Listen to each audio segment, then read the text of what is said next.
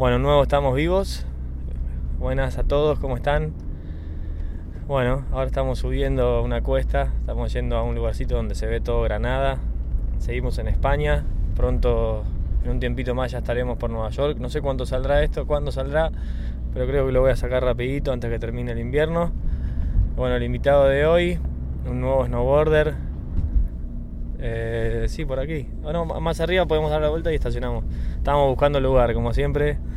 Estamos vivos, estamos buscando lugar donde dar la charla. Y, y, bueno, espontáneo como siempre. Me subo al auto y vemos dónde vamos. Así que acá a mi lado lo tengo a Josito Aragón, que es snowboarder, snowboarder, joven snowboarder de España. Y bueno, de poquito lo van a ir conociendo a medida que vayamos charlando y obviamente después con una pequeña intro que, que les voy a hacer cuando termine la charla. Pero bueno, ahora arrancamos con, con Josito y ya antes de que emita una sola palabra, vamos a arrancar con la primera con la primera pregunta que ahora chicas estamos grabando bien. Sí. Con la primera pregunta, que él ya por suerte le escuchó la del pepino. Entonces la primera pregunta es ¿qué es lo que te hace sentir qué es lo que hace sentirte vivo? Así como una patada al pecho como primera pregunta. Pero bueno, bien suelto, sin presión, sin nada. ¿Ves? Podemos estacionar ahí, damos la vuelta por al final okay. y después estacionamos. O sea, acá medio. Yo, bueno, ¿me meto aquí entonces? Sí. Estamos haciendo una vuelta medio ilegal. Estamos por estacionar. Le doy un poco de tiempo a Josito para pensar la pregunta mientras. Me la pienso un poquito. Sí, se la piensa un poquito. Vamos a bajar. Tenemos un juguito. Ahí de a poquito Vamos a filmar un poquitito también, así después le ponemos un poco de un poco de visual a esto y no se imaginan tanto. Ahí estamos bajando del auto. ¿No me olvido nada? No. Ahí estamos. Para allá. bueno. ¿Te refieres a, al snowboard o en, en la vida? vida? El snowboard es una parte de tu vida, así que esto es lo que tú quieras. Bueno, lo que me hace sentir vivo, pues mira, estar y dar una charla con un amigo de mucho tiempo por aquí, un paisaje como este, pues son cosas que poco a poco te llenan. Cosas así, pues a mí me llenan, la verdad. Y aquí lo cojo. Esto no tiene ni cable ni nada, ¿no? Ah, no. pues eso, cosas. Muy bien, cosas como esta, la verdad. Sí, hay muchísimas cosas que me hacen sentir vivo, pero bueno, las que vas sintiendo al momento son las que con las que te quedan, ¿no? Por decirlo Sí. así. Y bueno, Y en ese sentido, el snowboard es tu herramienta hoy, ¿verdad? oh, sí, Tu sí. principal herramienta. Sí, para mí es mi, mi medio, mi vida ahora mismo. Todo, no hay día que no hable del snowboard, la verdad. Siempre hablo del snowboard con alguien todos los días. Siempre. Y hoy, por ejemplo, ahora nos encontramos. A ver si no nos va a molestar mucho el viento. Vamos a hacer una pequeña pausa, vamos a hacer una fotito acá, está increíble, ¿o no? Ahora medio que te encuentro entre, entre lesiones, ¿o no? Sí, ahora saliendo de, saliendo de una lesión, haciendo snowboard ya, pero llevaba nueve meses sin hacer snowboard. Uf, tiempo. Sí, sí. Operado llevaba siete meses, pero sin hacer snowboard nueve. ¿Y por qué tanto tiempo? Porque, mm, bueno, me rompí en Mammoth, en América, hace nueve meses. Hace, sí, nueve meses, algo más. Y bueno, no sabía que lo tenía roto, entre pruebas y tal, pasaron dos meses hasta que me operaron. Entonces, pues mira, pues siete meses desde que me operaron. Algo más de siete meses, de hecho. Sí, un poco más.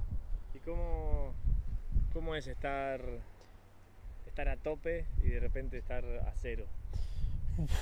Pues sí, la verdad es que no sé por qué, pero se, o sea, se me ha hecho se me ha hecho muy largo, obvio, pero tampoco me ha dado tiempo a asimilarlo, ¿sabes? O sea, no he estado hombre, ha habido momentos que he estado parado y he dicho, "Uf, quiero hacer snowboard ya y tal, pero dentro de lo que cabe y gracias a Dios se me ha hecho corto, se me ha hecho corto este tiempo.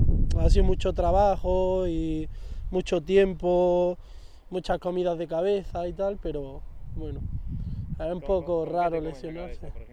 Bueno, pues si volveré a hacer lo mismo haciendo snowboard, si perderé, porque yo a América me fui a entrenar trucos y bueno, sí que llegué a hacer todo lo que quería de trucos, porque me fui allí porque no, no estaba aquí, bueno, no había condiciones para hacer para salto y todo eso, porque ya estaba llegando el verano y tal, pasando el verano y tal. Y me fui allí porque había muy buenos saltos y hice todos los trucos que quería.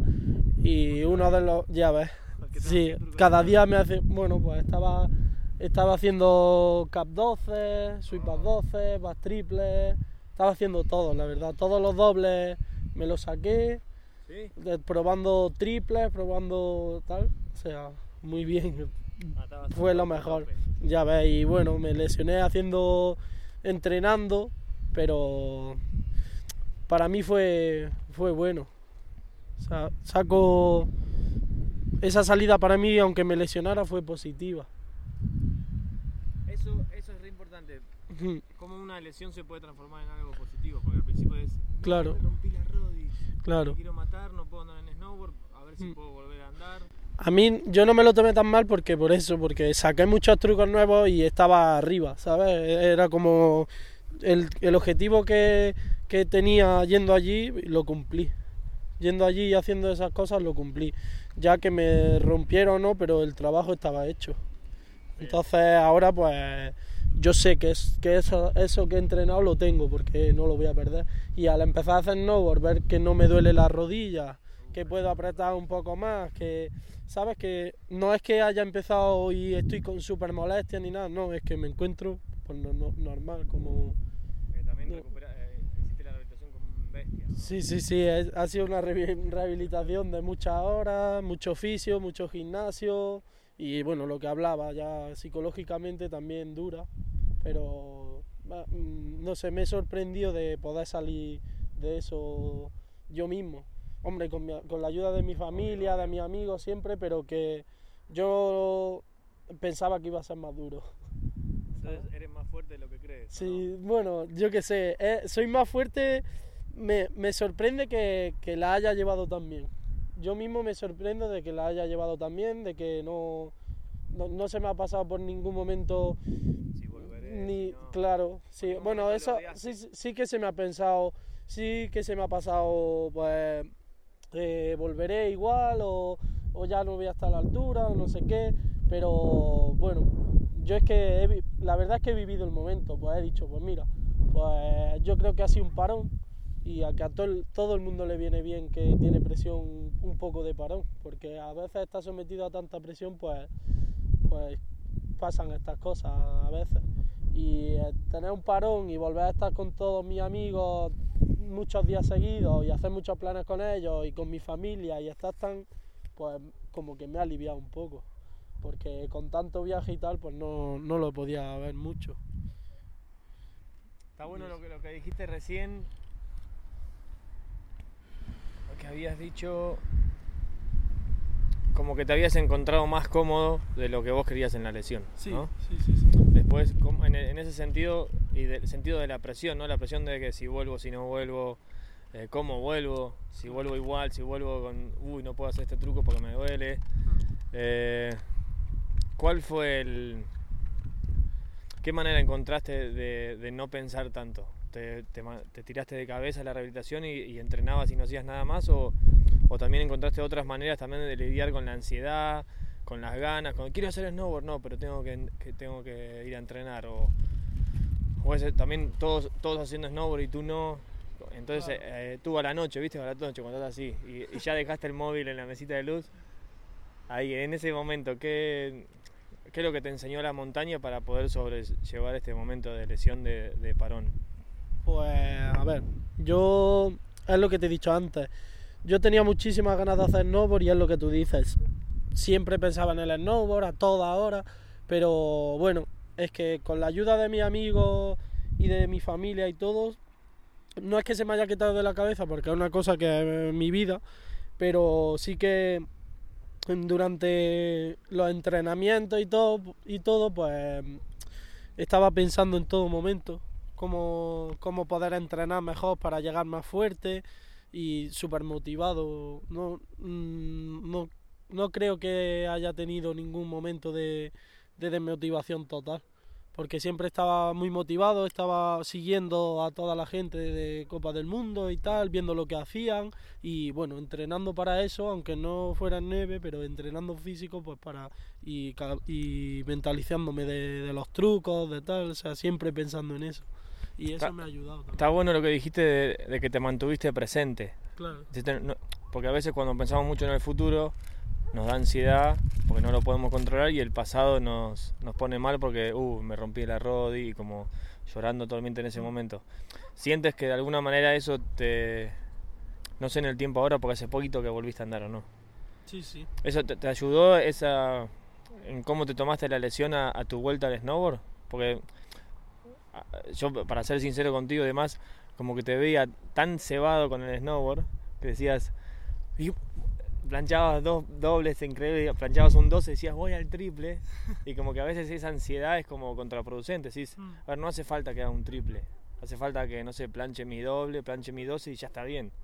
Entonces capaz que, no sé, yo lo pienso desde afuera, capaz que este parón también te ayudó a decir, bueno, a manejar tu ansiedad mejor y decir qué es lo que tengo que hacer en cada momento y, no irme no excitarme demasiado. Claro, claro. A veces cuando te te motiva mucho a eso, no hay quien te pare. Aunque te digan lo que sea, estás motivado, acabas de planchar tres trucazos y te vas a, otro.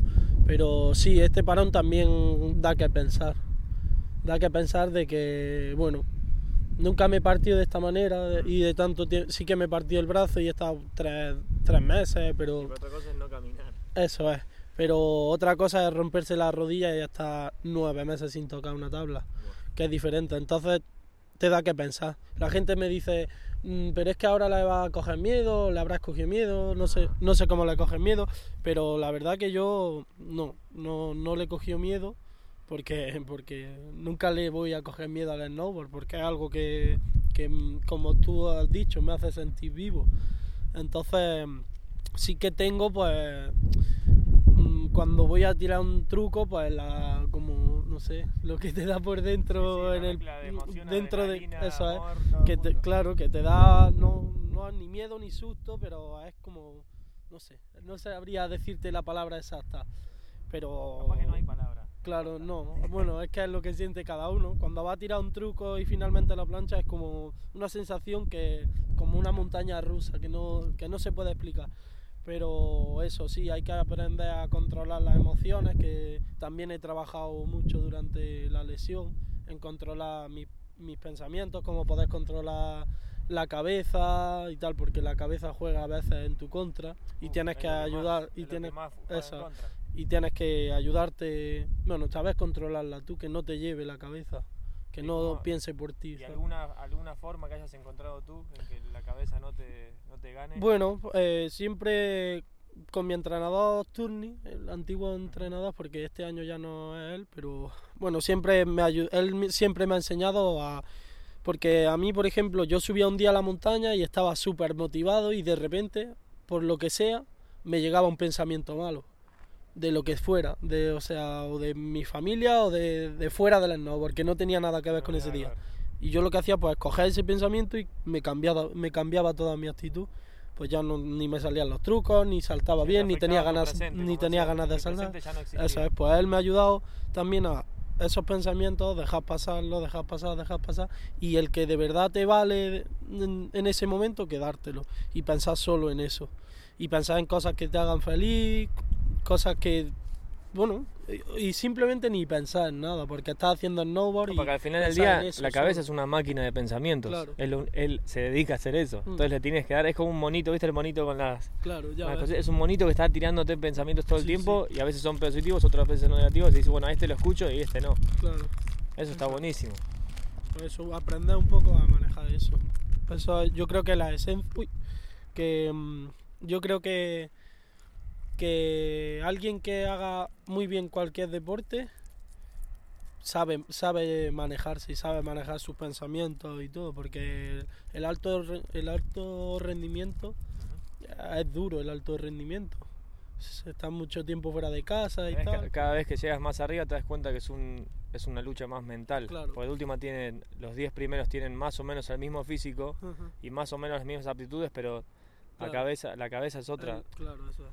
A- Me acuerdo en los, en los mundiales aquí de Sierra Nevada, que fueron hace un par de años, hablé con, ¿cómo se llama el de esquí que ganó? McRae. Hablé con McRae y le pregunté, fue antes de que haga estas entrevistas y todo, como que me llamó la atención una cosita de él. Eh, y después fui y le pregunté, porque estaba ahí con el bullo, y, y le dije, ¿puedo charlar un poco con vos un rato? Sí. Y le pregunté cómo se había preparado para los mundiales, porque cada. Como las preparaciones a veces son muy parecidas y otras veces son nada que ver. Y dijo, eh, lo que más me en lo que más me preparé fue en lo mental. Nada más. Lo físico ya lo tengo, el nivel ya lo tengo. Solamente trabajé en lo mental durante seis meses antes de la temporada, me dijo. Pensando en que quiero ganar, por qué quiero ganar, cómo tengo que hacer para ganar, llenando mi cabeza de, de motivación y estar arriba de la montaña, como dijiste vos, y que no sea, oh, estoy pensando en algo que me pasó con mi familia, esto y me, y me afectó y estoy en el starter. Y dicen, Josito. Aragón, próximo, y yo estoy pensando en, en mi novia que me dijo tal cosa por mensajito. Entonces me sorprendió esa parte. Dice, no, yo entrené solo lo, men- solo lo mental. Entonces capaz también este, este parate tuyo es como decir, listo, necesitabas como equilibrar un poquito y decir, ya eras un bestia en el snowboard y faltaba acomodar un poco la, la ansiedad y demás y Mm. capaz, como, yo porque ya tengo 20 años más que vos, pero las lesiones siempre abren otras puertas. ¿Viste? Como que a veces si- sientes que se te cierra una puerta porque te lesionaste, porque no puedes andar y ves todas las cosas que sí se cierran. ¿Qué cosas se abrieron para vos durante todos estos nueve meses que dices, ah, mira, esto no lo veía antes por estar tan centrado? Pues mm, así en mi día a día o en cosas en que... general, lo que hayas sentido que, que antes no veías o no prestabas tanta atención y después en la- que la lesión te dio ese tiempo como para mirar a otras cosas, si encontraste algo más que dijiste, ah, Hmm. mira, esto no le daba tanta bola y me di cuenta de esto, me di cuenta de no sé cuánto quiero a mi familia o me di cuenta qué poco que veo a tal persona. Sí, mm, cuando viajaba y eso, eh, todo, no sé, mm, digo todo, pero en mi caso, cuando viajas y cuando estás tanto tiempo entrenando, estás como pues, en una burbuja. Sí. Y te das cuenta de toda la gente que hay apoyándote. Cuando te lesionas, realmente te das cuenta quién, quién está ahí en ese momento para apoyarte y quién no. Porque cuando te lesionas es como si haces puff Sí, sí. y, y en- de un momento a otro te, te desvaneces de- del mundo del snowboard. ¿Sabes? Porque normalmente pues estás subiendo publicaciones, estás por ahí de viaje, todo el mundo te pregunta, montaña, pum. hola. Sí, pero cuando estás lesionado en tu casa, la gente que está ahí es la que de verdad tienes que tener en cuenta. Y yo pues he aprendido eso. Mi familia ha estado ahí todos los, o sea, toda mi vida. Claro, y a veces pues se me ha olvidado. Y he dado importancia más a otra cosa. Cuando llegaba de viaje, pues mira, pues a lo mejor no le daba mm, el cariño, no estaba tanto con, con ellos como ellos necesitan. Y cuando he estado aquí estos meses, pues me he dado cuenta de que también hace falta, que sí, que a mí me hace falta que me apoyen, pero a ellos también, de mi parte, porque ellos son los que sufren no verme, ellos son los que más sufren que me caiga, ellos son los que Sí, más sufren que pierda. Y después dos horas sin ninguna noticia Eso saber si se te fue bien, si Eso caíste, es. si no. Eso es. Y lo mismo con mis amigos, pues, saber que, que tienes personas aquí esperándote para celebrar tus logros y para ayudarte en tus derrotas o ayudarte en tus cosas malas, eso llena a cualquier persona y e- esas cosas me he dado cuenta cuando he estado parado. Entonces, ¿tuviste oportunidad de decirles a tu familia o cuando escuchen la charla se van a, se van a dar No. cuenta? Yo la verdad que muy expresivo, eh, no sé, no, no soy, soy sentimental, bueno, como toda persona, pero es expresárselo así, a- así de, de cara a cara. Bueno, No sé. venimos bien entonces. Sí, sí, está bueno, bien, bien, venimos "Mira, bien. Escuchad esto que vamos a... Ya está, te sacas un año de, de expresión o no. Pues Tú sí, escuchas la charla y ya todo lo que quería decir lo dije ahí. claro. Qué bueno. Y bueno, ahí me dijiste, más que nada me, me centré ahora en la parte de la, de la lesión porque es de lo que vienes directo ahora. Mm. Después pasando más a lo que es el snowboard, puro y duro, cuando empezaste y más, o ahora mismo, ¿cuáles son tus, tus influencias en el snowboard nacional? En el internacional después te pregunto, pero en el nacional, ¿cuáles fueron como a vos eh, las personas que, que una, una, te guiaron, como que se sentaron contigo y dijeron, Josito, vamos por acá, por acá, por acá, y las personas que capaz sin conocerlas demasiado te guiaron en cuanto a estilo o en cuanto a mirar lo que está haciendo este, mirar lo que está haciendo el otro en el snowboard nacional, ¿a quiénes mencionarías? Bueno, de siempre, eh, así iconos del snowboard nacional, de, de siempre Regino, Regino Hernández ha sido como mi hermano mayor de siempre.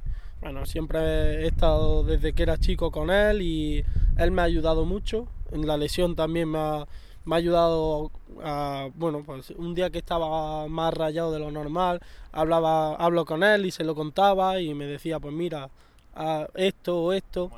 Y es, es brutal eso, tener a alguien que te apoye y, y con, el, con ese nivel que mm, del mundo Sí, sí, está entre los o sea es el tercer olímpico que es, es como no hay más que eso Ay, un mentor, una suerte de mentor. es claro y es una suerte increíble tener a Regino como mi familia y bueno Kiko no sé si conoces Sí, sí. Kiko Rincón también bueno con él me rompí la rodilla en América y nunca ha dejado de, de decirme que, que sigo que sigo aquí que, que sigo en el snowboard que estoy dentro que, que no es que porque me haya lesionado estoy fuera. Sí, sí. que mire los pros como Ben Thorgren que este se ha lesionado ese, este lleva un palmarés de lesiones. de sí sí sí se ha le lesionado como tres veces seguidas Sí, muy rápido.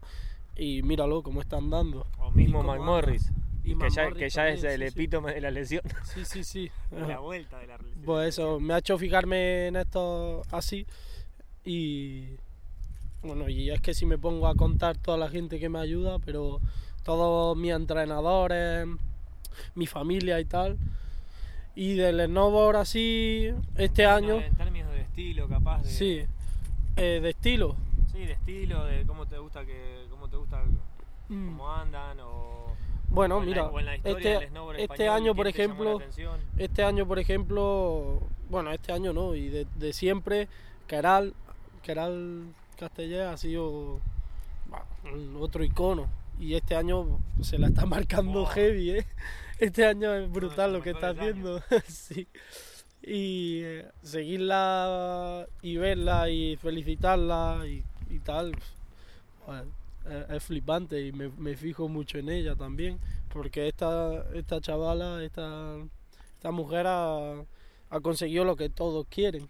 Lo que todo el mundo quiere, lo ha conseguido ella y ella se la ha currado. O sea, la ha pasado puta, por lo que tengo entendido, y, y ahí está. Y eso para mí es brutal. Pensar que en algún momento yo también podría estar en esa situación si me lo curro tanto. Sí, sí. Entonces, Está bueno porque hasta ahora eh, me estuviste eh, mostrando como ejemplos más que nada de, de cómo llevaron sus carreras. Porque también Regino, Regino es alguien que fue trabajando de chiquito y claro. tiki, tiki, tiki, también apoyo de la federación, no apoyo, sí, no, Eso no es. importa, hay que seguir haciendo snow y hay que trabajar Claro. lo más duro posible. Entonces está bueno porque me diste ejemplos, pero ejemplos de trabajo, no me diste ejemplos de, no, este hace un indie terrible o... No. Esa parte estuvo buena.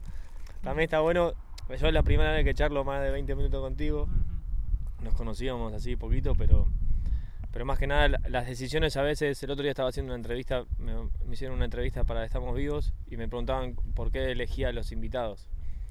Y yo la primera vez que anoté las, las personas que quería hacerles entrevistas, se eran 50, dije de primeras dije, bueno, me quiero juntar con gente y conectar en la charla, que no me cuenten el típico cassette Mm. de, de todas las, de las entrevistas y demás, sino que en indagar un poquitito más en, el, en cómo transita cada uno su pasión, en tu caso el snowboard. Entonces puse 50 nombres en un papel y después los nombres que salen espontáneos. Y tu nombre para mí salió más espontáneo porque dije, a ver, eh, en la parte de cuando estábamos en los mundiales y demás, como que te veía, desde afuera te veía con una presión local y nacional y de, y de medios muy heavy. Y después como que cuando me enteré que estaba lesionado y, y que estaba recuperándote y, y después el otro día que sabía que estabas arriba, hice clic, entonces ahí cuando me llamó la atención dije, va, tengo que hacerle una entrevista a Cosito porque está en un momento especial, porque tú estás en un momento que nunca lo viviste este momento, es nuevo para ti y estás sacando conclusiones nuevas para tu vida, porque tienes menos de 20 años, ¿o no? ¿Tiene, ¿Cuánto tienes? 19, 18. 18.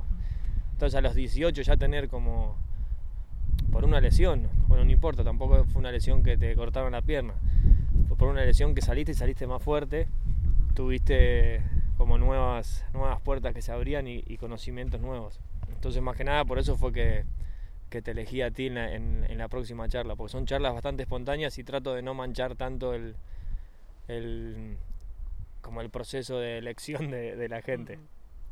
Capaz que hace dos meses ni me imaginaba charlar contigo, ahora sí. ya ves. Eh, después, pasando, viste un poco ahí, me contaste un poco de tus referentes en el snowboard. Eh, después había un par, pero esas son para más adelante. Mira, tengo algo acá, mira, ¿dónde está? En el móvil. Tiki, mira, a ver si lo escuchas. Este teléfono de mierda. ¿Cómo te sientes al volver a hacer snowboard después de esta gran lesión? ¿Y cuándo será tu próxima carrera? ¿En cuánto tiempo te podremos seguir? Ese es Jaimillo, Jaime Castro, que le mandé un mensajito hoy por WhatsApp, le dije, che, me voy a, voy a hacer una charlita espontánea con Josito, mándame una pregunta para él, él está, ahora está Josito, perdón, eh, Jaime está en LAX, creo que estaba compitiendo y entrenando, así que esa es la pregunta de Jaimito para vos. ¿Cómo me siento al volver? Yo creo que es una de las mejores sensaciones que he tenido nunca. De el día que cogí la tabla y la eché a la nieve y me, la, y me puse la fijación, es como decir, tío, es que ha valido la pena. Es que ya decía yo que todo este trabajo no le veía final, pero solo por esto ya, ya, ya o sea, ya ves. Y me siento increíble. Cogí la tabla, a los primeros días tenía un poco de molestias, pero pues, me siento, no, sí, dos días y ya se me habían pasado. Y la verdad es que me ha hecho bajar un escalón y también, pues mira, he empezado lento, poco a poco y, y de, de menos a más y veo cómo va la cosa adelante, ¿sabes? Como, más o menos sí, te mato, ¿no? sí, eh, sí, sí, eso es. Pues eso, he empezado de menos a más y subiendo y me está respondiendo muy bien. Y el te- subiste ya? ¿El qué? ¿Cuántas veces anduviste? Pues estoy subiendo todos los días. Todos los días. Estos me decían, estás loco que estás subiendo a las 9 de la mañana porque eso está como un, eso está como un cuerno, vaya. Pero eso, pero yo estoy subiendo todos los días. Eh, hoy no he subido porque necesitaba descansar, pero me fui una semana a Andorra, subí todos los días con, con mi entrenador, Albert Piñón, y después llegué aquí a la sierra y me dijo, eh, sí, descansa un día, no sé qué. No descansé, necesitaba subir, o sea, subí, no hice nada así fuerte, subí menos rato, pero necesitaba subir.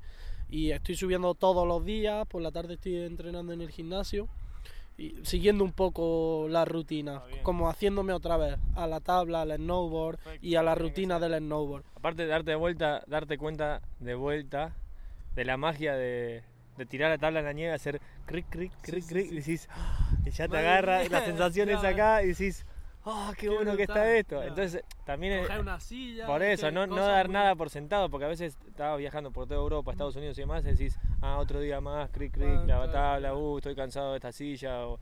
entonces ahí como que te pone todo en perspectiva también la, la lesión. Una buena para la ansiedad, viste, para no subir y hacer de todo y, y capaz que hagas algo mal, pon tu tabla de Goofy.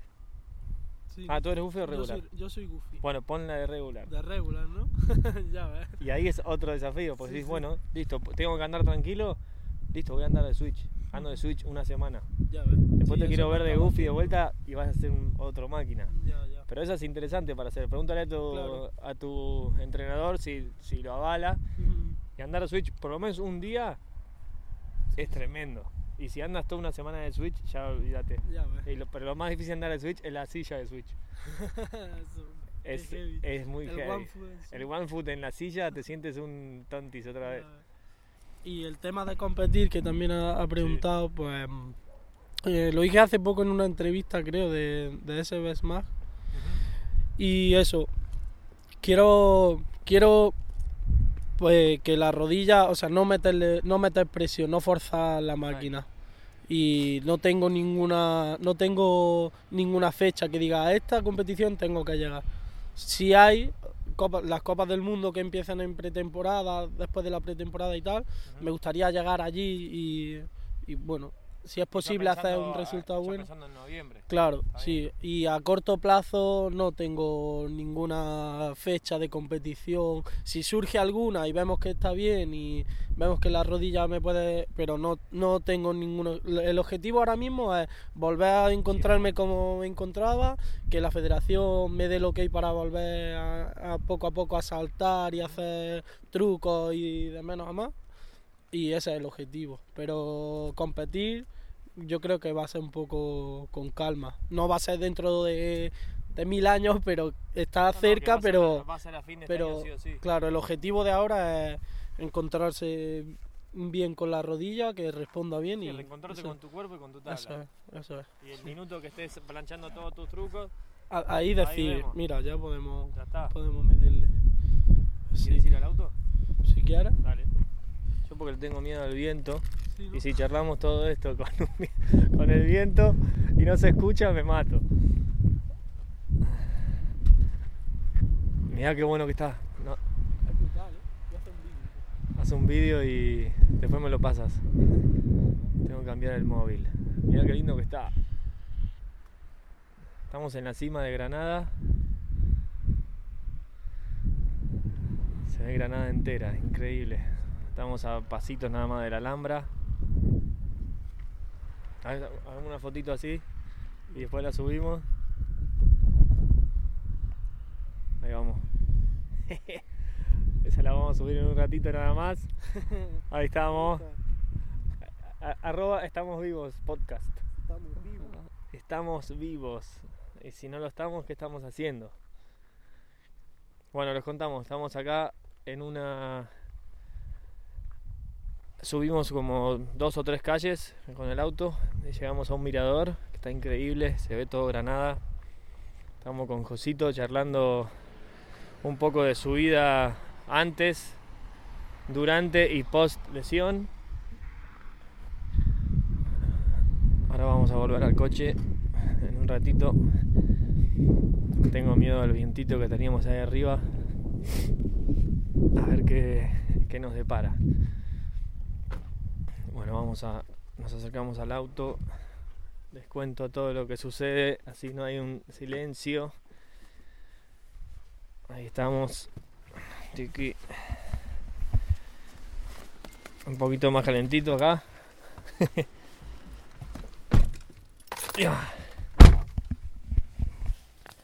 Un pequeño silencio. Voy a sacar la hoja que escribí el otro día cuando ocurrido hacerte una charlita. Bueno, de la desinfluencia estuvo bueno porque me contaste más que nada ejemplos de trabajo y demás.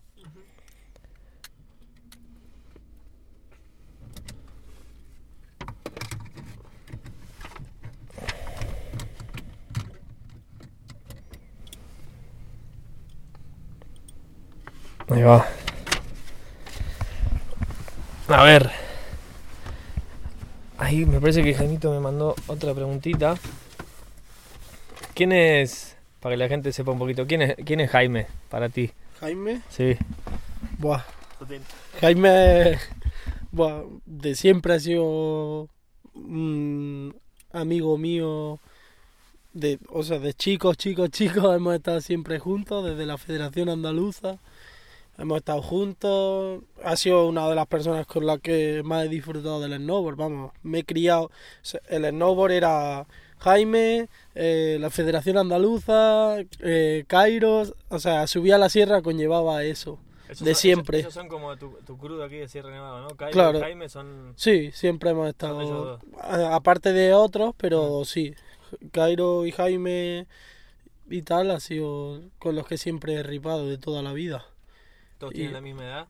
No, eh, Cairo es mayor. Jaime es, eh, ¿cuántos meses? Era do- tres meses mayor que yo, creo, Ah, algo bueno, así.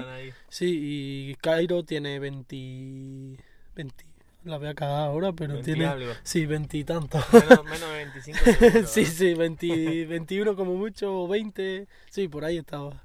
Está, ahí, está más viejo, ¿eh? Vete- Veterano antes de los 25. ya ves. Increíble. Fue eso. Y bueno, unos compañeros de mm, siempre mi compañero de snowboard ha sido Jaime y verlo, verlo crecer y tal, eh, bueno, para un amigo, para mí es increíble ver cómo está ripando ahora, ver, mientras que yo estaba lesionado hemos estado hablando y, Mm.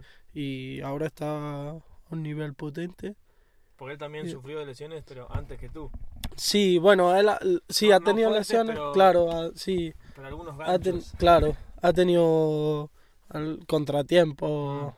con, que si tobillos, que si eh, rodilla, que si Sí. no sé qué, cosas chiquitillas, pero que al final acaban jodiéndote un mes o tal, o dos meses o lo que Sí, o la- sea. O la temporada entera con tres toques es como que Claro, sí. vas incómodo. Ah. Y eso. Después de, de la sierra, que es como una suerte de. ¿Cómo decirlo? Como yo desde Argentina, viéndolo desde afuera, la sierra como siempre fue un epicentro del snowboard en España. Desde afuera se veía así, creo que fue medio así, más que nada con toda la parte de, de rails y también gente, también toda la mezcla también de argentinos también que estuvo aquí en la sierra. Mucho. Tú, como, como suerte de nueva escuela, que ya hay algunos de 13, 14 que están por ahí. ¿cuál. Para ti, ¿cuáles son los, re- los referentes de, de siempre de Sierra Nevada? A los que, los que tú veías cuando eras chico, o, o quién, te, quién te dio una mano a la hora de andar. Que sean de Sierra Nevada o que estuvieran en Sierra Nevada.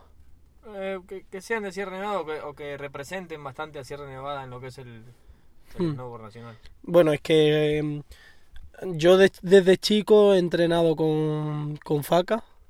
Paco Con- Fernández. Claro, con Faca. Claro, Ahora está en Lax. Sí, eh, de- él he entrenado, con él he entrenado, entrené de, de pequeño porque estaba en el club este, en el Life Experience.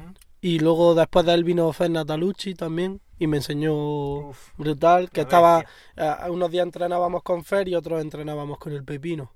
Y ya al Ah. final pues nos quedamos con el Pepino solo y el Pepino es uno de los que me ha enseñado a andar en el snowboard. También me ha- yo es que empecé a ver, antes de estar en, en, en un club estuve en, en, en una escuela en Telemar. Ahí empecé, a- empezaba a esquiar, no subía mucho, subía los, los fines de semana porque yo tengo una casa subiendo a la sierra, una, hay una casilla tengo y no, no hacía mis padres ni esquí ni nada, pero yo pues empecé a subir cuando estábamos por allí por la casa, pero muy puntual. Y empecé... No, no era que tu familia ya tenía un, No, no, no. un pasado de esquí. No, no, no, no. Nada. Ni mis padres hacían esquí ni nada, o sea, la- ni mi oveja- familia... blanca, Sí, sí, sí, el único que esquiaba era, era yo. Mis padres habían hecho alguna vez, pero que no era, no es de los típicos, de la típica familia de todos los fines Sí, a sí. esquiar, no. Ah, mira. No, no, y mi hermana Entonces tam- tú como que los obligaste un poquito a irse para la sierra, ¿o no? Bueno, ellos, Para ellos siempre, ¿no? ellos siempre iban a la sierra. Como tenemos ahí la casa, nos, nos encanta estar allí un tiempo. En invierno vamos mucho, en verano estamos todo el verano en mi casilla de la sierra allí. Y, y eso, pero yo empecé a subir. Cuando subíamos allá a la sierra, pues ellos se quedaban en la casa y yo subía hasta, eh, a- hasta que me apuntaron a la escuela esta Telemar y esquí. Eh, ahí hacía esquí, pero a veces cogí, cogía la tabla. Y Chipi, no sé si sabes quién es, No.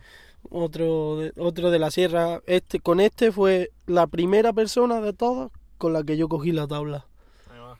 Y es br- brutal, ahora para mí es una de las personas más importantes para mí. después. Eso, sí, sí, con la primera persona que cogía, mi madre, me, él siempre que me ve lo dice y siempre se lo explica a todos porque es brutal. Mi madre me llevaba, me dejaba con Chipi y me, me Chipi me cogía, mi madre le daba dinero para comer, me, me llevaba a comer y tal y al, y al terminar el día él me llevaba al, al autobús o, o con mi madre y ya me bajaba. Pero ahí Así ya, siempre. Ahí con tabla.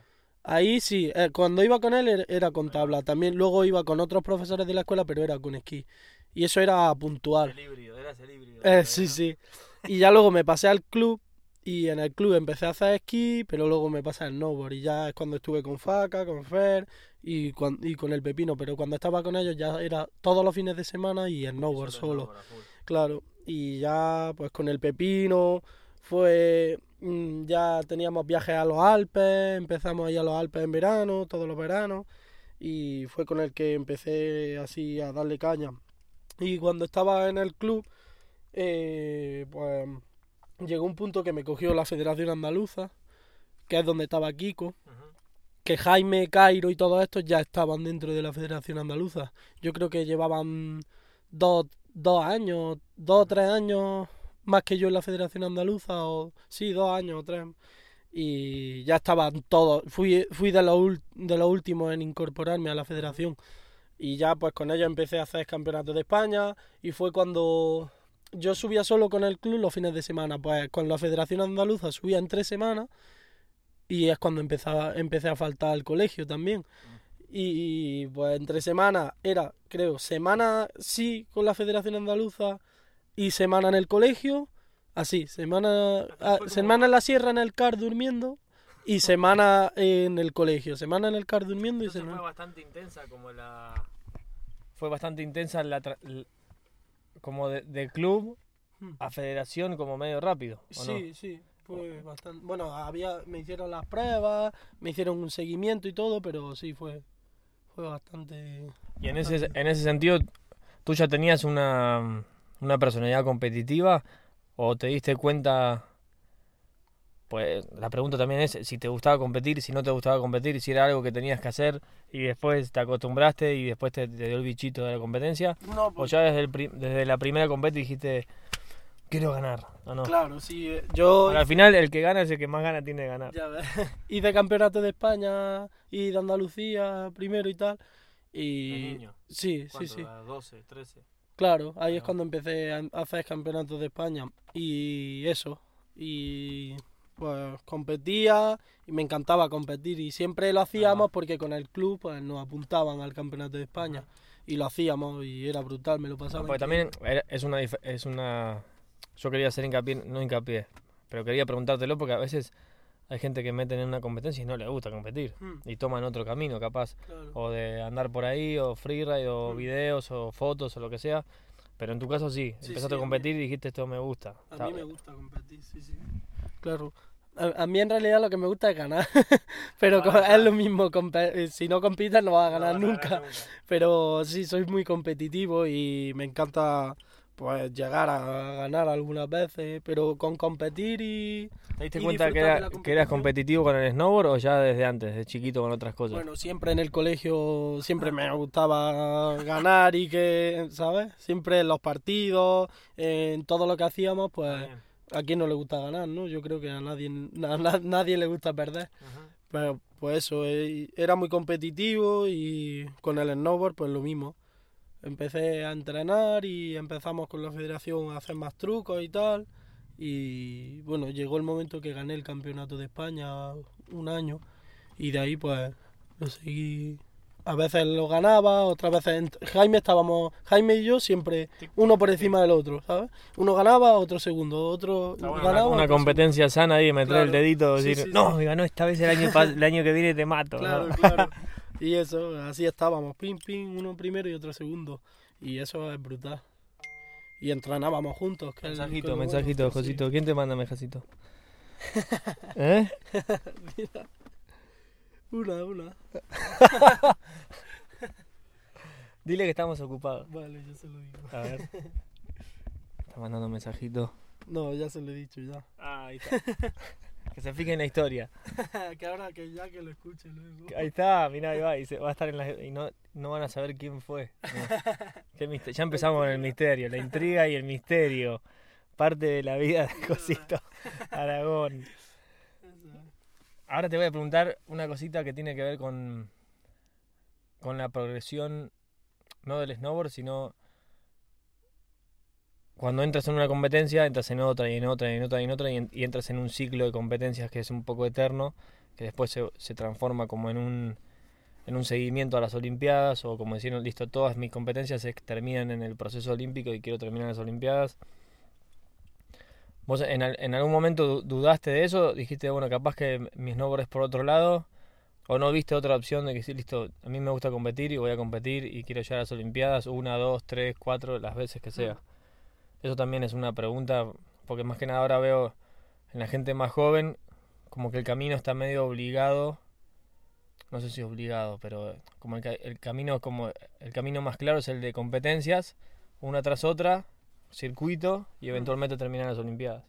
Como que los chicos más jóvenes no ven otra opción de decir, listo, me hago shiver o voy a hacer partes, sino que primero tienen que hacer una parte de competencias y después capaz se abren a otros lados. Mm. Tu parte, tu, tu principal motivación hoy es ob- obviamente volver a tu snowboard como antes y mejor, porque generalmente después de la lesión vuelves mejor porque estás en mejor estado que antes tienes mejor equilibrio, tienes Sí, más, sí. más grandote, todo. En ese sentido estás como en el, en el camino olímpico, digamos. Decir, Ujú. listo, yo quiero llegar a las próximas Olimpiadas y quiero clasificar y, y estar presente, ¿no? ¿Ese, es- ese es tu camino? Yo- Sí, sí, sí.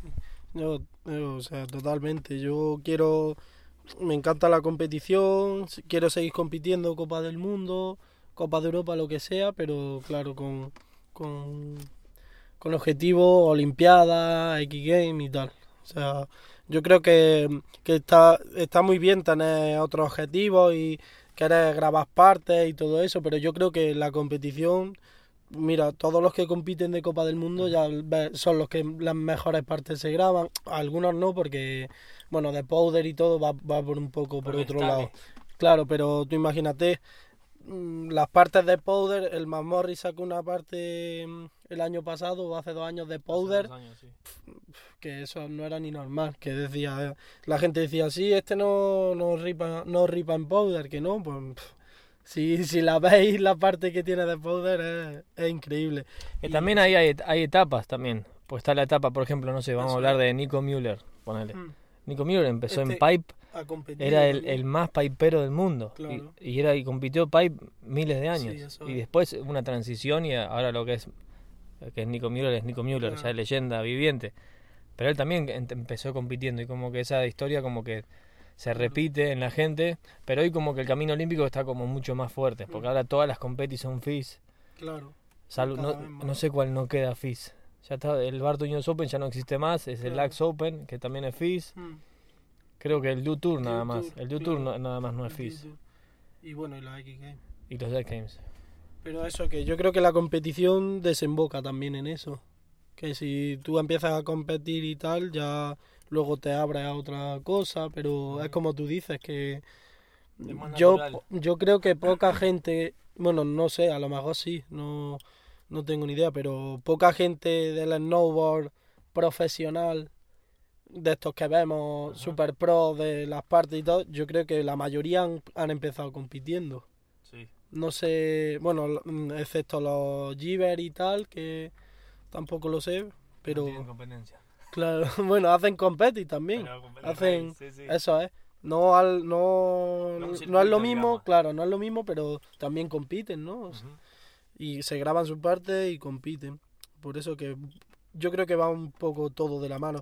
Yo creo que no, que el snowboard no es, o, o tú eres esto, o eres aquello, o tú eres free. No, yo creo que el snowboard es el snowboard. Que no hay pim pam, es el snowboard. Y cada uno Todo- hace lo que le llena. es, Que si tú te haces, te vas a un circuito y haces triple y, y el Lop Style y Bigger y luego vas al parque y tal, y hay otro que hace nada más rey, es que es lo mismo, es que no sé, es como... Esa es la parte buena del snowboard, porque el, el snowboard ahí como eh, trasciende los límites del deporte, que la gente lo llama un deporte, y ya es un estilo de vida y hasta podríamos decirlo que es, es una forma de arte. Claro. Entonces, a veces también la gente dice ahora, no, porque el snowboard es todo lo mismo, las competis y demás. Mm. Y yo veo todo lo contrario. Obviamente veo la parte de competis como reforzada, Mm. pero la, la cantidad de, de, de cruz y de cosas diferentes que están apareciendo ahora, creo que no habían aparecido en, Claro. en toda la historia de snowboard. Toda la parte de carving, todas las cosas que están haciendo en el carving, carving con rails, claro. eh, carving con, con los kickers, Mm. la cantidad de cositas nuevas que están saliendo, creo que, que no hubo momento en el snowboard que hay tantas cosas buenísimas en el snowboard pasando a la vez. Solo que el foco, que el foco es realmente es la cámara, y la cámara solo filma Mm. las competis, Claro.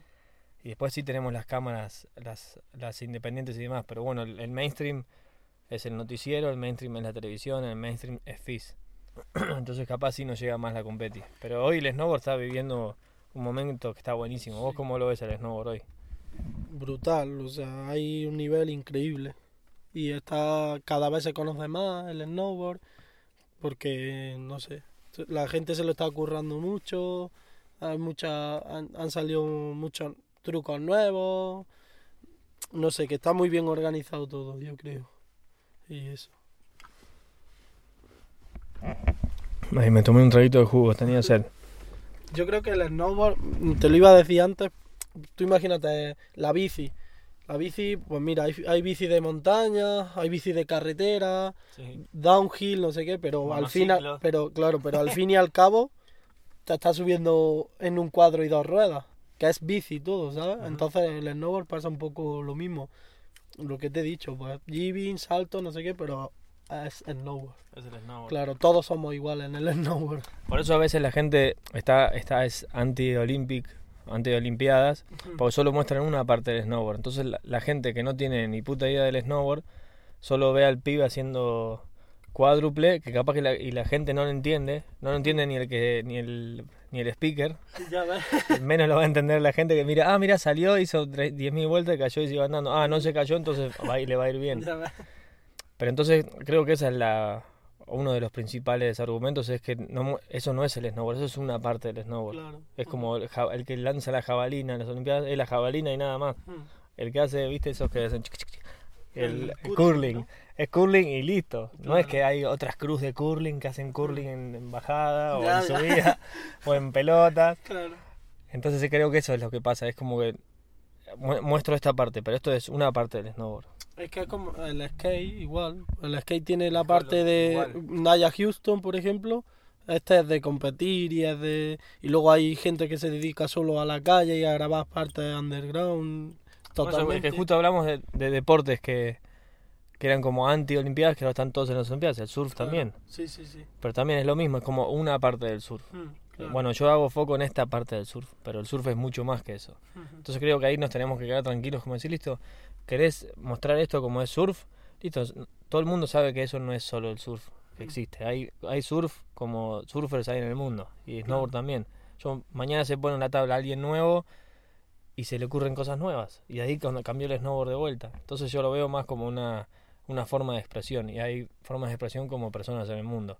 En esa parte como que más es lo que más me gusta. En ese sentido, ¿cuál es el cuál es el truco que más te gusta hacer en todos los días? No digo en back triple, porque el back Ujú. triple es bastante difícil. y si no te sale, te hace bosta. Pues mi truco preferido así, yo... El otro día, bueno, el otro día, cuando Hoy, antes... hoy será un Oli, ¿no? ya ves. Antes de lesionarme, es que me encanta hacer el method.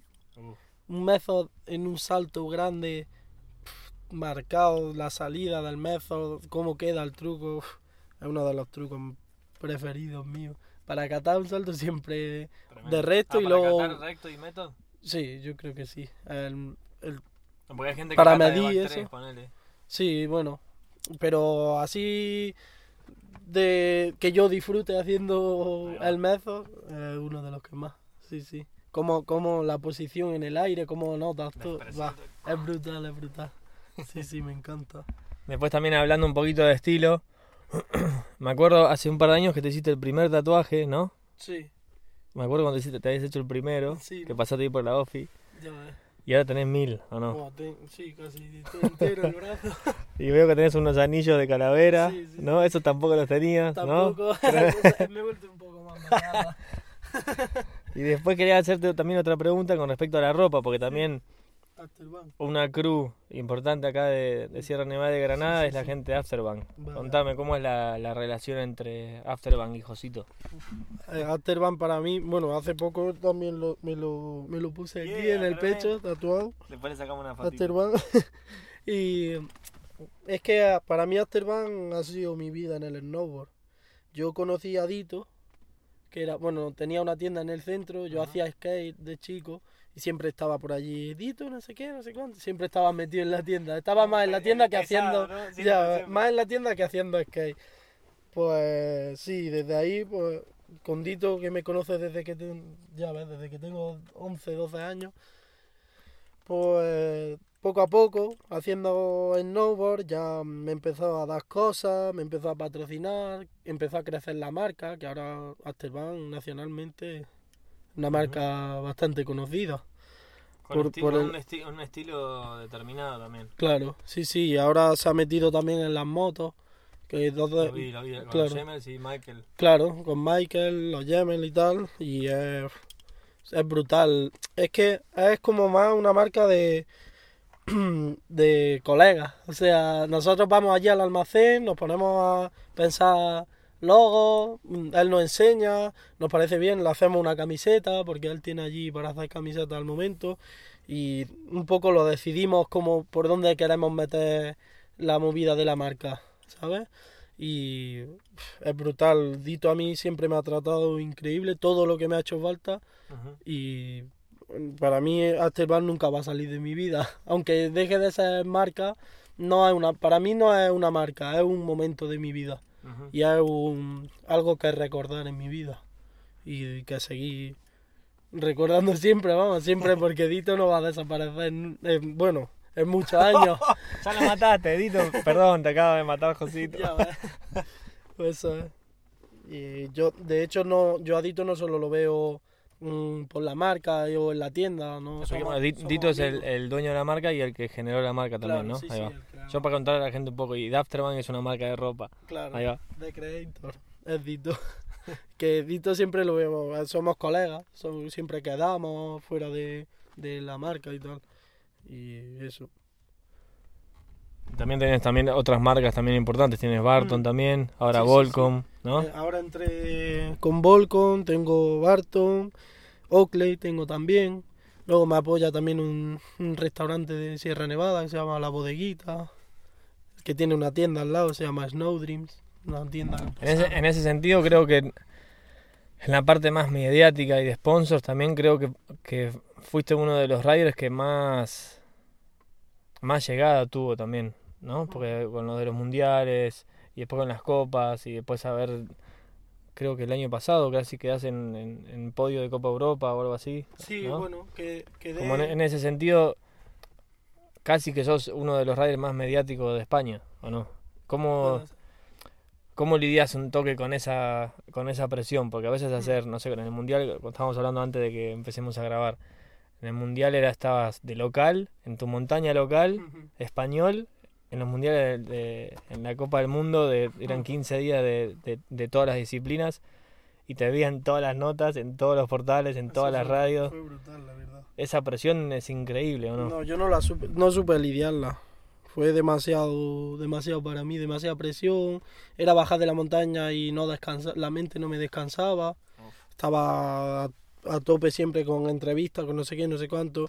Y bueno, llegó el mundial y me caí. Yo creo que tenía, no, no, no es ninguna excusa ni nada, pero yo estaba saturado mentalmente un poco. Porque además tenía 16 años. Aparte está bueno hablarlo ahora, dos años después. Claro. Pues yo lo veía en el momento y dije, pobre Josito, tiene una nota, todos los días está con una nota, una nota, otra, otra, otra, durante Ya. 15 días. Sí, sí. Y diciendo, la promesa del mundo mundial. Decís, uh, este pibe tiene las torres gemelas en los hombros de peso. Así Fue fue. así entonces. Claro, y yo no supe no supe controlar la, la presión. A lo mejor llega a ser ahora y sí, y sí sé lidiarla un poco más. Porque también soy mayor y me han pasado, me ha pasado más cosas. Ujú. Aparte 16 tenías. 16 años, claro. niño, sí, sí. Sí, 16. Y, eso. Y lo que dices de mediático, pues sí que me, me intento mover más. Ahora que he estado parado estos nueve meses, he estado empapándome de, de cosas de redes sociales y tal, y he podido, he podido llevarlo Como bien. ordenar un poquito más. Sí, sí, lo he ordenado, me, me he centrado más, le dedico más tiempo, porque También antes un poco, un el, poco- el mensaje que quieres dar. Claro, sí, sí. Eso también es que- importante a la hora de ser Mm. tan, tan público. Decir, bueno, ¿qué mensaje da el Josito? Claro, eso es. Y me he centrado bastante en eso. Yo creo que se ha visto se ha visto en las redes y tal. Que aunque no haya hecho snowboard, pero a mis seguidores lo he mantenido un poco pues con otras cosas. También he estado mucho con las motos, todo lo que he hecho. Lo he ¿Andas en moto también? Sí, ando algo. por- Bueno, ando porque cu- cuando mis amigos son los Yemel, que son sí. dos gemelos, son brutales con las motos, saltando y tal, y he estado todos los días con ellos hasta que al final he dicho, pum, me compro una moto y, y ya está. Y andando en moto he estado también bastante. Lo bueno, ahí como volviendo a las redes sociales, tú tienes 18, es como que no, no, eh, no naciste con lo analógico, no naciste con que te llaman por teléfono a tu casa y si no, no te encuentran. Claro, claro. Entonces como que lo, ya lo llevas en tu, en tu día a día y es como una es como una extensión tuya, el móvil y demás. ¿Qué, qué parte ves de todo eso, la parte negativa? Tú como alguien que, que nació en la época digital y, y no, no, no tuvo comparaciones con la otra época. ¿qué- ¿Cuáles son las cosas? Porque las positivas ya las sabes. ¿Qué, qué cosas negativas ves de tener el móvil en el bolsillo y sacarlo cada 20 segundos? O, Tú No. como, como millennial. nos tiene, nos tiene enganchados. A mí, el primero. Yo me, me- yo me considero alguien enganchado al móvil. Porque 24 horas, no hay ningún día que no lo coja y, y no hay ninguna hora que no coja el móvil. Aunque sea para hacer cosas de estas de, de subir imágenes o de editar sí. y no sé qué, pero al fin y al cabo siempre, siempre estoy con el teléfono.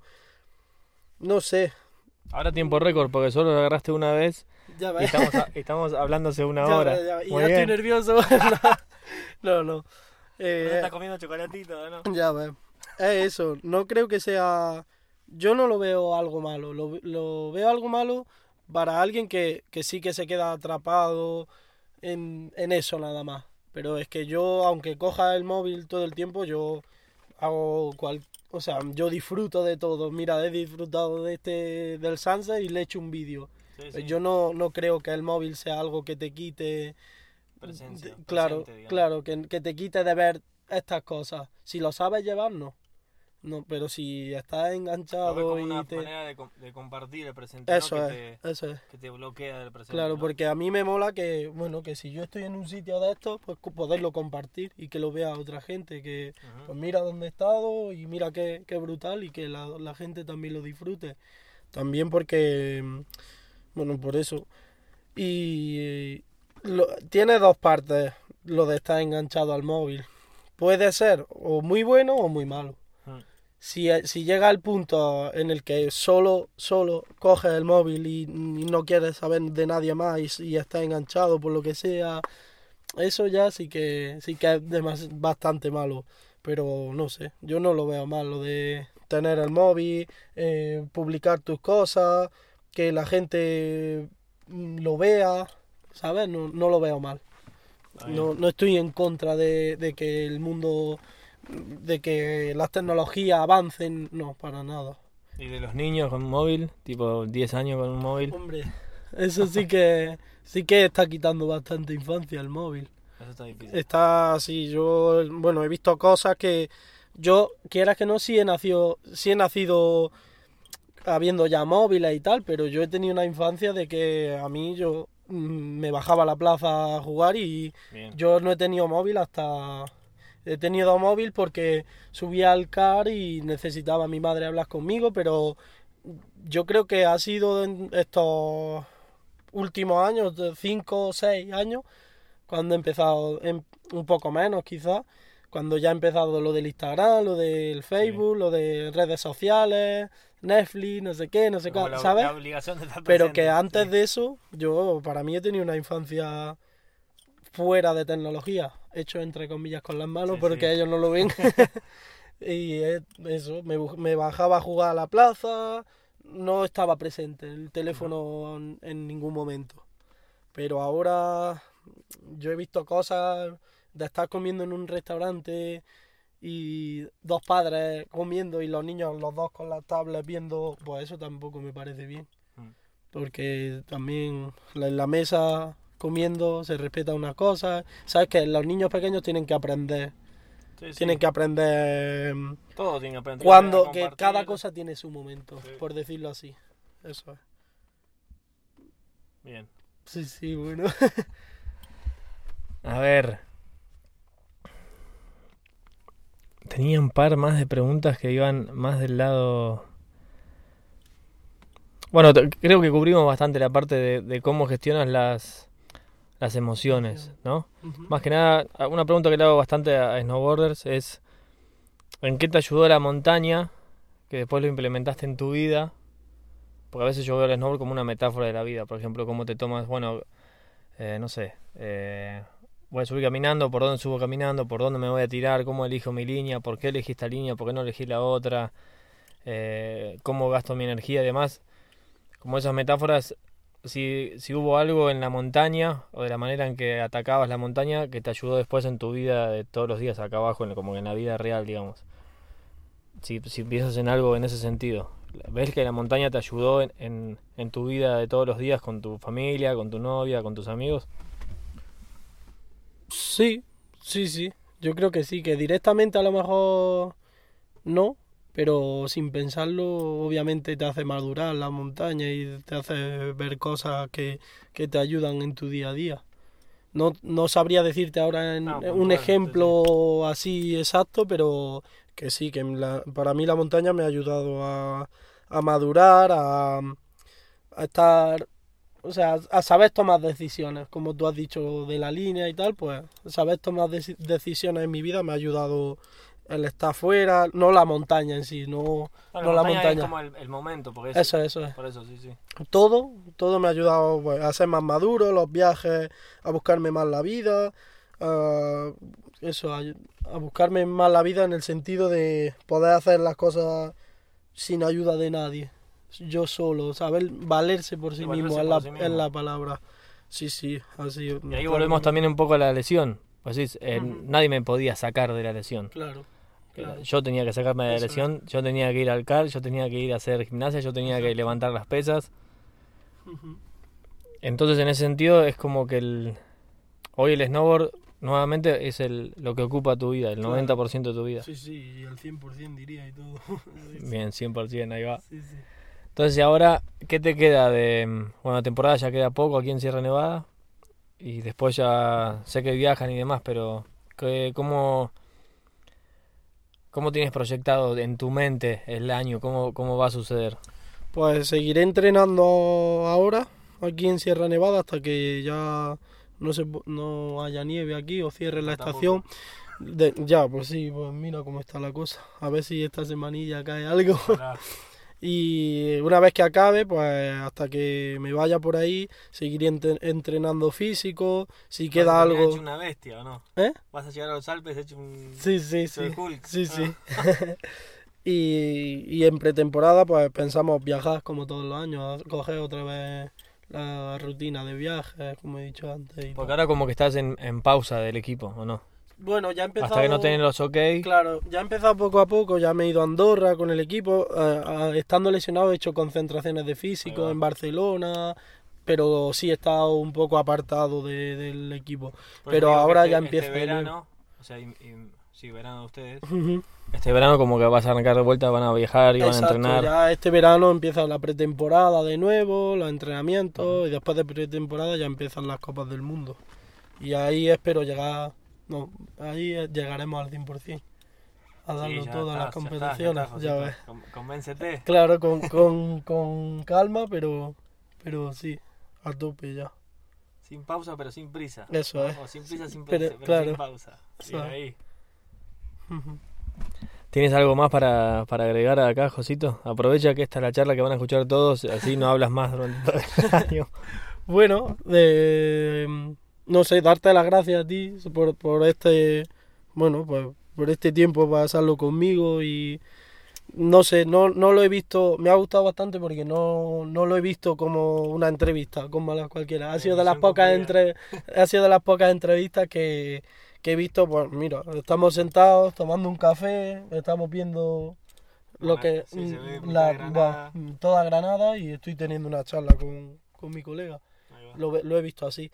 Y darte las gracias por eso, porque mm, transmitirle todo lo que llevo dentro a alguien también alivia a veces. Uf, Y, y eso, y a toda la gente que, que lo escuche y que, que se dedique que dedique esta orilla, o no sé lo que ha sido porque se me ha pasado rapidísimo, que, de- que lo dedique a, a escucharnos y a, bueno, a sentir, si puede, si puede sentir lo que nosotros y lo que yo siento al hablar de esto, que, que lo intente. Y da eso. Ahí va, Perfecto. Buenísimo, Josito. Y al, fin- al final del día es, me estuviste contando qué es lo que te hace sentir vivo. Claro. Que es el snowboard, es tu familia, son tus amigos. Entonces, con una hora de charla, a- yo a veces mucho le hablo esto a mi pareja o a amigos, le digo, hablando, no importa con quién, te das cuenta cómo te sientes. Y- Claro. Y, dices, ah, mira, yo me siento así porque estuve hablando, como dijiste recién, estuve hablando una hora y ahí me doy cuenta cómo me siento. Y capaz que nunca hablo una hora seguida. Sí, sí. Ya ves. Eso pasa mucho, entonces a veces también esto ayuda. En otras entrevistas también tenía gente que me decía, bueno, voy a tratar de repetir esto, no otra vez con Estamos Vivos, sino que voy a repetir esto con la gente que quiero y demás y tener esas charlas que conectan, esas charlas que importan. Por ejemplo, lo que dijiste al principio eh, sobre tu familia, viste que a veces como que los dejabas medios aparte y demás, esos, ellos capaz que ellos lo sabían, pero que se lo hayas dicho, por lo menos a través de esto, llega y llega un montón. Entonces capaz eso también te abre la puerta a ti para decir, bueno, capaz que sí, sí está bueno, justo antes de un viaje decir, viejo, vieja, gracias por todo esto, los quiero un montón, sí, me sí. ayudó esto, me ayudó lo otro, porque a veces, viste, nunca sabes cuando no estás más. Claro. Entonces, listo, todos los días tienes que decir te quiero, todos los días tienes que decir gracias, todos los días tienes que... Eso, sea agradecido, vamos. Como dices tú, quiero subir todos los días. Sí, sí, sí. Listo, entonces todos los días tengo que vivir y, y quiero, y quiero sentirme como que, que estoy vivo, que mi, mi cuerpo está prendido fuego. Eso. Y que a veces las conversaciones que yo tengo es, es eso, es lo que tú dices. Una conversación de estas da que agradecer porque normalmente ¿qué? ¿Cómo te ha ido la lesión? ¿Cómo, cómo estás? Bien, pues está, pero no llega, no llegas a sentarte y decir, pues mira, me siento de esta manera, de esta y de esta. Y después de esto, no sé, llega, llega al sitio que vayas, te sientes y dices, es que me he aliviado. Se, lo he contado, se lo he contado a alguien que me ha entendido y, y brutal. misión Sí, sí, joder. Misión cumplida con Josito, vamos. Bien ahí. brutal. Bueno, creo que este es el, el cierre más natural que puede llegar a ver para, para, la- para esta charlita. Una hora doce, se pasó al toque, Ya ves. muy, muy rapidito. Bueno, la próxima capaz nos podemos cruzar en el arriba en la sierra. Ya ves. O capaz antes de que te vayas, Sí, no- sí, nos cruzamos de vuelta y charlamos un poquito más. Perfecto. Ahora tenemos una fotito que sacamos arriba, ahora me la va a pasar y la, la voy a compartir. Ahora mismo. Ahora mismo, mira, mirá, ahí agarró, agarró el móvil rapidísimo. Ah, por fin. Pero bueno, contento de esta charla porque para serte sincero yo tampoco estaba, no sabía bien porque, no- porque no nos conocemos. Claro. Nunca nos sentamos una hora a No, hablar. no, nos conocemos, pero no de esta Nos manera. conocemos de decir, eh, ¿qué es Josito? ¿Cómo va? Claro, Josito sí, es sí, este, sí. Marian es este, pero yo para que le, para que también la gente del otro lado sepa que no es que, por ejemplo, con Mati Smith sí lo conozco desde que tiene 10 años Claro. Y ahora tiene 27. Ujú. O con Iñaki también, Iñaki Grosot también, desde, Ujú. fui su entrenador de los 6 a los 16. Ya ves. Entonces también para mí, porque también soy como... Me gusta que la gente sepa lo que le pasa a la gente, por eso también estas son estas charlas. La gente quiere saber lo que le pasa o tus amigos quieren saber, bueno, lo saben a través de esta, esta, esta charla. Pero también un poco la charla para la gente es como que sepan también qué me pasa a mí, qué te pasa a ti y, y las, por las cosas que, que, que, que- que vamos transitando a medida que nos pasan las cosas. Entonces, por ejemplo, una mía es decir, yo no sabía de dónde iba a ir esta charla. Realmente estaba como un poco nervioso y todo. Dije, a ver, no lo conozco, Josito. Vi un par de entrevistas y habla, pero habla hasta ahí. Como que venía con un cierto nerviosismo de decir, ¿funcionará o no? Y yo que me creo que a veces puedo llegarle un poquito a la gente, ¿funcionará con Josito o no? Y bueno, funcionó y estoy, no sabes lo contento que estoy. Creo que estoy más contento que ti. Así que nada, ahora volvemos para casa. ¿no? ¿Me dejas ahí en casita? Sí, sí, bueno, Dale, buenísimo. Bueno, gente, gracias por estar ahí del otro lado. Josito también súper contento de que hayan llegado también a, a este minuto 14 de una hora. Así que estuvo muy linda esta charla. Como les dije, eh, venía con nerviosismo, pero por suerte siempre hablando y si uno se suelta y si uno es puro, esas cosas salen. Así que nada, les recomiendo ser lo más sinceros posibles con ustedes primero y después con, la gente que los rodea y siempre eso gana, siempre gana. Así que nada, espero que estén disfrutando del otro lado. Si están de viaje, buen viaje. Si están limpiando, que hayan limpiado bien. Si están cocinando, ojalá que sea, haya quedado rica la comida. Y si solo están escuchando, gracias, gracias y gracias. Nos vemos en el próximo capítulo, que no sé quién será, ni tampoco sé dónde será. La intriga es real. La intriga es real. Eso es. Bueno, gente, gracias por todo. Nos vemos la próxima. Chau.